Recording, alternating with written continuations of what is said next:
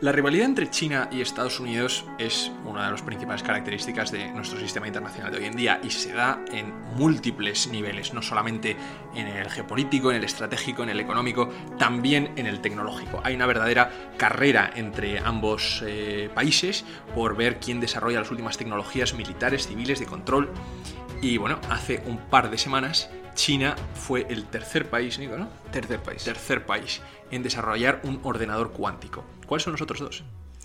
Estados Unidos y Canadá. Estados Unidos y Canadá. Bueno, pues ahí tenemos que se abre una nueva dimensión de esta rivalidad sinoamericana en el campo de los ordenadores cuánticos que...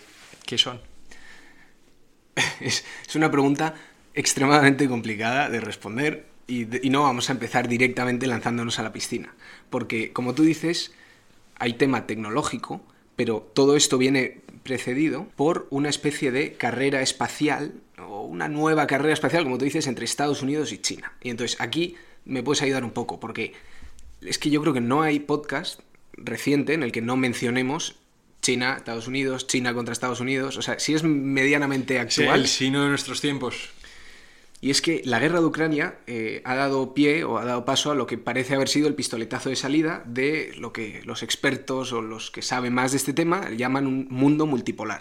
Un mundo en el que Estados Unidos ya no tiene la hegemonía, ya no controla las relaciones internacionales, ya no tiene un poder aplastante respecto a, los, a las siguientes potencias, sino que empezamos a, a ver más, no sé si son esferas de influencia, si es el término correcto. Bueno, sí, el, Great Power Politics, ¿no? La, política de grandes potencias otra vez. El momento de lo que se llamaba la unipolaridad de Estados Unidos fue después de la Guerra Fría, cuando era el gran vencedor de la Guerra Fría, eh, China todavía no había empezado a ascender, y ya durante la década de los 2000 eh, se empezó a deshacer ese sueño de ser el único país del mundo. Tampoco Estados Unidos sabía muy bien cómo navegar esa realidad, y ahora estamos en vuelta un poco al pasado. Pues eso, y entonces tenemos que los actores principales, son China y Estados Unidos, pero tenemos multitud de otros jugadores, Rusia, la Unión Europea, si se puede contar como un actor, el sudeste asiático, pues distintos jugadores que se están posicionando a un bando o al otro, o un equilibrio entre los dos.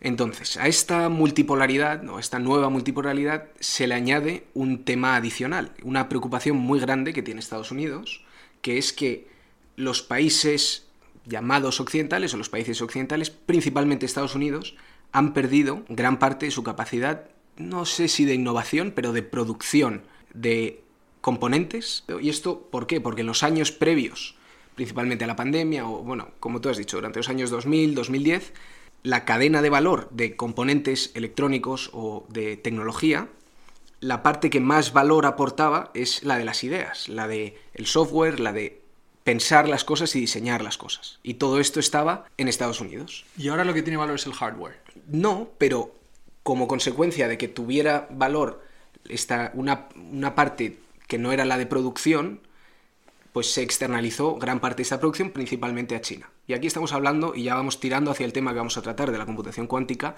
sobre todo de pues, temas de semiconductores, que aquí Taiwán su principal actor, pero por poner un ejemplo particular, y esto se puede externalizar al resto de la industria tecnológica, China en 2007 generaba un 4% del valor añadido del iPhone. Es decir, lo que se hacía en China del iPhone aportaba un 4% del valor total. Y hoy en día esto es un 25%. China ha ganado una importancia enorme en temas de producción y esto les, les da mucho saber hacer industrial. Perdona, ¿y todos estos componentes te refieres a los chips? Esto, se ve en, distintas industrias, en semiconductores, en energía y en computación cuántica, por poner tres ejemplos, y entre ellos me refiero a los chips. Por poner el ejemplo concreto de energía, China es líder mundial en tecnología fotovoltaica, estos paneles solares, porque en el momento en el que se empezó a desarrollar esta tecnología, en los planes de cinco años de China se puso como prioridad estratégica este tema. Esto creo que fue en torno a 2010 más o menos y ahora mismo son líderes en coste y en funcionalidad de este tipo de paneles solares. Y entonces, ¿cómo entra aquí lo de la computación cuántica, el ordenador cuántico? ¿Por qué es eh, importante verlo? Porque mencionamos China, tercer país que consigue un ordenador hmm. cuántico, parece que estamos en 1950 con el primer país que consigue la bomba atómica. ¿Es comparable? ¿Es no? ¿Es que, ¿por, dónde empezamos? Pues el, el tema de la computación cuántica tiene tres usos principales que más o menos se atisban y muchas otras consecuencias que no somos capaces de ver todavía. Los tres usos principales es desencriptar, o tecnología de encriptación que va a permitir que todo lo que hay ahora mismo encriptado en la red se pueda desencriptar de manera muy fácil. Esto es pagos, cuentas bancarias, contraseñas, casi todo lo ¿Mensajes que... de WhatsApp? Todo. Eso también. Para temas y luego también otros temas, esto es, eh, por ejemplo, de química, para fertilizantes y comida, es, podrá ser muy útil. Y ¿En qué sentido? O sea, problemas de Que optimización. te dice como que mezclar. Esto vamos a ir viéndolo poco a poco, porque para eso hay que ver cuál es la diferencia entre la computación cuántica y la computación clásica.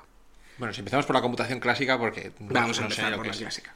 Pero a muy alto nivel la diferencia es que la computación clásica es un ordenador que ejecuta instrucciones en orden, una detrás de otra, de manera secuencial. Más rápido, menos rápido, pero ejecuta una serie de instrucciones en orden.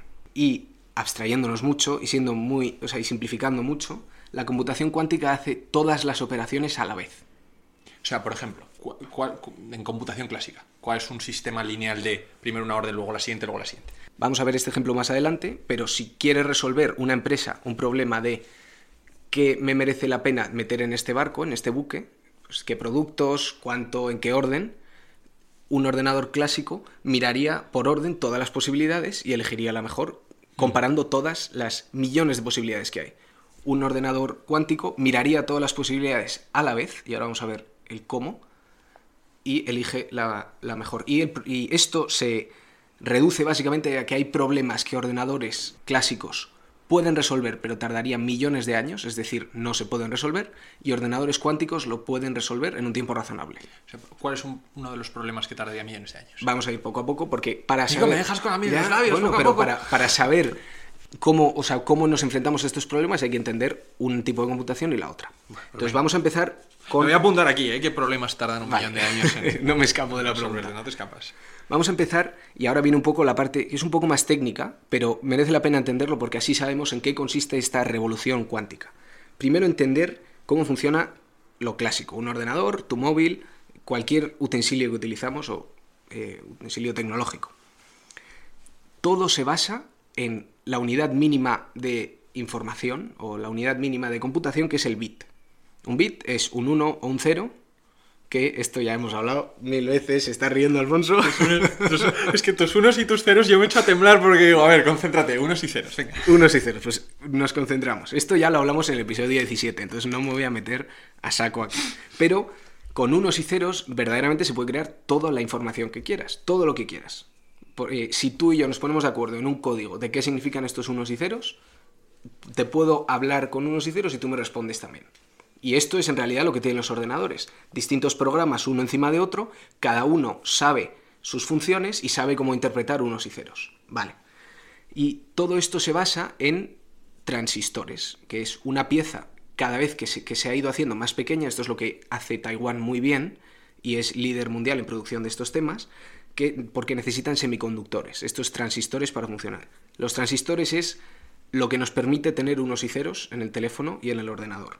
Son una manera sencilla de encender y apagar, es decir, de 1 y 0, que tiene permanencia, tú cuando pones un 1 se queda un 1 y es muy barato de producir y puedes producir muchos en un espacio muy pequeño. Computación clásica. Y ahora vamos a pasar a la computación cuántica. No, no me he metido mucho en detalles, ¿no? No, no tengo mucho miedo. Todavía mm, veo por dónde vas. Bueno, Si me pierdo, te lo digo. pues la computación cuántica, el bit que hemos dicho que puede ser 1 y 0, y que en ese ejemplo, si tenemos dos bits, tenemos cuatro combinaciones distintas. Con tres bits, no voy a poner el ejemplo, pero ocho combinaciones y así Ah, porque va la potencia. Eso es. Y entonces, pues, 1, 0, 0, tal, y sucesivamente. No nos vamos a poner a ello. Pues el qubit, que es el quantum bit, puede ser un 1 y un 0 a la vez. Entonces, esto ahora ya nos es un tema espinoso de comprender y hay por ahí frases que, Espinoso, Espinoso es el Congreso de Viena. O sea, a ver, vamos a ver. frases que dicen que si crees que entiendes la computación o el tema cuántico, no lo entiendes en realidad. Entonces hay que tratar de explicar en qué consiste la idea para dejarnos con la confusión en la cabeza, más o menos sabiendo por dónde Vale, vamos o tiros. sea, explica, explícalo para que no nos, enten- no nos enteremos. un qubit puede ser simultáneamente un 1 y un 0. Y en esta simultaneidad juega lo de que se puede hacer todo a la vez. Vamos a ir explicando en qué se basa esto, pero no me voy a meter en nada de física cuántica. Para eso, de, de verdad recomiendo el episodio 20, que lo hizo Luis Velarde, extremadamente bien y se mete de una manera muy fácil de comprender y explica paso a paso varios de los temas que Bueno, vamos a tocar hoy. Claro, es que perdona, eh, eh, acabas de mencionar hablar de su episodio fantástico, eh, lo de la simultaneidad, porque era la partícula que había Exacto. pasado y no había pasado, y Sí. que era onda y era partícula a la vez. Eso es. Y entonces eso se trata de transformar el transistor que comentaba antes, que, que es o 1 o 0, en algo que consiga tener 1 y 0 a la vez. ¿Y qué sabemos que tiene 1 y 0 a la vez? Electrones o partículas cuánticas. Entonces, vamos a meter en ordenadores partículas subatómicas, es, electrones o partículas que puedan estar en dos estados a la vez. Luego veremos el porqué de que queremos dos estados a la vez. Vale, pero eh, es- es- espera un momento, porque meter partículas cuánticas en ordenadores, Es muy complicado. físicamente estamos hablando de qué, como de una... de, de un ordenador enorme que tiene muy pocas partículas y que necesita estar muy frío y, y es muy inestable y luego O vamos a ir pero- a pero físicamente la máquina es... la máquina es un armatoste muy grande con muy pocas de estas partículas cuánticas que individuales. van metidas ¿dónde? En un filtro. Van metidas en Es que cápsulas. estoy flipando. Bueno, vamos a ir poco a poco. Vamos a terminar de explicar en qué se basa esto, en qué se basa esto de que sea un 1 y un 0 a la vez. Principalmente en dos temas que ya decimos, explica Luis Velarde mucho mejor y más en detalle, pero es la superposición, que es esto de que pueda ser dos cosas a la vez, y el entrelazamiento cuántico, que significa que si yo tengo dos partículas que se, que se comportan de esta manera, están entrelazadas. El cómo funciona una afecta a cómo funciona la otra. Entonces, si las separo mucho y miro la una, sé cómo está la otra, por muy lejos que esté. Es el entanglement. Eso famoso, es, ¿no? eso es. Entonces, esto resulta en que un qubit puede estar simultáneamente en dos estados. Uno y cero a la vez. Dos qubits pueden estar a la vez simultáneamente en cuatro estados. Lo- y, o sea, Tres qubits en ocho. eso es. Y entonces, cuando se, cuando se realizan cálculos de esta manera, se llega, el resultado es una probabilidad. Una probabilidad. Entonces, no te da resultados cerrados, pero sí resultados con alta probabilidad de que sean correctos.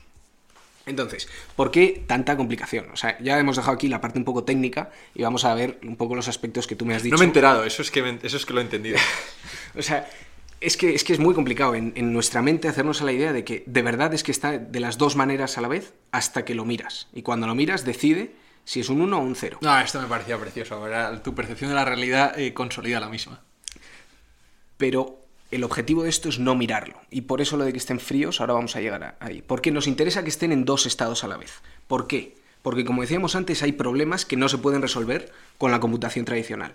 A ver, los problemas de un millón de años. ¿Cuáles son? Los problemas de un millón de años. Y ponemos un ejemplo. Si tú tienes una cena, vas a realizar una cena, y tienes 10 comensales, hay 3,6 billones, eh, billón americanos de... ¿Mil millones? Eso, miles de millones, 3.600 mil millones de combinaciones en las que se pueden sentar en una mesa. Entonces, esto es un problema que a lo mejor nos parece muy trivial, pero hay muchas decisiones que se toman a nivel empresarial o a nivel... mm, Pues a de nivel países, estatal, ¿no? sí, O sea, que, sí, sí. que tienen en cuenta variables mucho más complicadas que esta. He puesto un ejemplo muy fácil. Esto se lo puede resolver un ordenador normal, pero para hacernos una idea de, de lo complicado Sí, que, diez- que pueden resultar rápidamente los problemas. 10 comensales a una mesa o 10 millones de pensionistas en España. 10 comensales a una mesa, cada uno con sus preferencias, de yo no me siento al lado de esta persona, el otro no se sienta al lado de la una. Bueno, otro ejemplo, que lo he puesto un poco antes, pero una empresa de suministro que tiene camiones y tiene que optimizar qué productos mete en cada camión, en qué cantidad, a qué clientes va y tiene restricciones de peso. O sea, estos son problemas que muy rápidamente se nos van de control. Esto más Claro, por la cantidad de variables que metes por la problema. cantidad de Vale, variables. Y esto, eh, un- el nombre técnico se conoce como el problema del vendedor ambulante, que si un vendedor quiere pasar por cuatro o cinco ciudades, tiene distintas maneras de, de pasar por, o sea, distintas rutas que puede hacer. Mm. Pues con cuatro ciudades tienes tres rutas, suponiendo que te da igual recorrerlo en un sentido o en otro. Bueno, pues con 14 ciudades que quieres priorizar una y otra, o 14 Sí, casas, eso me da tan, igual, están multiplicado esto de una forma. 10 elevado a 9 rutas. Y un ordenador clásico lo que va a hacer es recorrer las rutas una a una, asignarles un valor económico o una preferencia y luego decir esta es la mejor. Hay normas que pueden hacer esto más fácil, puedes descartar varias antes de hacerlas, pero básicamente tendría que recorrer todo. Todo esto tardaría demasiado y hay otros problemas. Y la base de esto es porque la computación clásica hace las operaciones de manera secuencial, una detrás de otra. Una cosa que se puede hacer, y esto existe, es la computación paralela. Tú puedes poner varios ordenadores haciendo trozos de esta tarea. Entonces, si tú tienes que procesar imágenes, le das a un ordenador una esquina a una imagen, a otro ordenador otra esquina, y luego juntas los resultados. Pero hay problemas que no puedes separar en trozos más pequeños. Por poner un ejemplo muy tonto, pero que nos ayuda a visualizarlo, tú tienes si tú tienes un examen de matemáticas con 10 problemas distintos, puedes darle un problema a cada alumno y tienes el examen hecho. Pero si el mismo examen, en vez de ser 10 problemas distintos, es un problema con 10 apartados, cada apartado dependiendo del anterior, no puedes separarlo. Entonces hay problemas que no puedes paralelizar en distintos ordenadores. Vale, vale. Y entonces... Entonces... ¿El ordenador cuántico? El ordenador cuántico resuelve esto. ¿Por qué? Porque lo que decíamos de que va recorriendo secuencialmente el ordenador cuántico, como puede tener todas las posibilidades a la vez, en unos y ceros simultáneos, y es probabilidad lo que está estudiando, en unos y ceros simultáneos puede dar respuesta a estos problemas de manera más rápida. Entonces, aquí hay que hacer una distinción. Los problemas que se resuelven con ordenadores cuánticos son los mismos que los que se pueden resolver con ordenadores clásicos. La gran diferencia es el tiempo. Vale. Hay ordenadores, hay problemas que ordenadores clásicos no pueden no pueden resolver. Por tiempo. Por tiempo. Por poner un ejemplo que hemos dicho, de lo que hemos dicho antes, si escoges 28 ciudades, al tiempo medio que hace un ordenador normal y demás, el tiempo que tarda en calcular las posibilidades es más que la vida del universo. 28 ciudades. De 28 ciudades Con el problema de antes, sí. Del problema del vendedor ambulante. Sí. Joder. Entonces. Es que se dice como así, como muy pronto, ¿eh? O sea, los problemas son exponencialmente complicados. ¿Y ¿Cuántos problemas de este tipo hay ahora o, aumentan? ¿O por qué se ha convertido en una demanda de los grandes estados? Estos son los tres usos principales que comentábamos antes: la desencriptación, temas de química y temas de problemas de optimización. Problemas de optimización es lo que hemos dicho de que de los camiones y, los barcos, los estos. El tema de química lo vamos a dejar para el final porque no está del todo probado, es, es más teórico y el tema de desencriptación es, yo creo que aquí es donde está el interés. A ver, es donde parece que es la clave la seguridad de la defensa. Porque aquí se ha probado, matemáticamente, se probó en el 94, una cosa que se llama el algoritmo de Shor, que si existiera un ordenador cuántico se podría resolver los problemas de encriptación RSA. No me voy a meter en qué es la encriptación RSA, además probablemente lo veamos cuando tratemos temas de criptomonedas, pero muy por encima y con una pincelada, si se resuelve este algoritmo, toda la encriptación que se haga de esta manera, que es la gran mayoría de la encriptación de Internet, todo el sistema bancario, el sistema SWIFT de transferencias, o sea, es como, como si fuera un libro abierto. Por poner un ejemplo del problema que es esto. Nuestra encriptación funciona mediante un problema matemático muy simple en concepto, pero extremadamente complicado de resolver para ordenadores. Entonces, vamos a verlo con un ejemplo.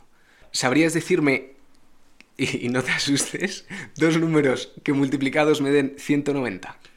19 por 10. Hay, y, un montón de combinaciones. Es muy fácil, o relativamente fácil, lo puedes hacer de cabeza. Puedes hacer la tablita o lo puedes hacer de cabeza como veas. Dos números que multiplicados den 190, muy fácil. Pero dos números que multiplicados den 187, que es parecido a 190, un número bajo tal, es mucho más complicado. ¿Por qué? Y, ah, bueno, los números y los únicos que hay es 17 por 11 es una multiplicación de dos números primos. Entonces solo hay una combinación que multiplicada entre sí da 187.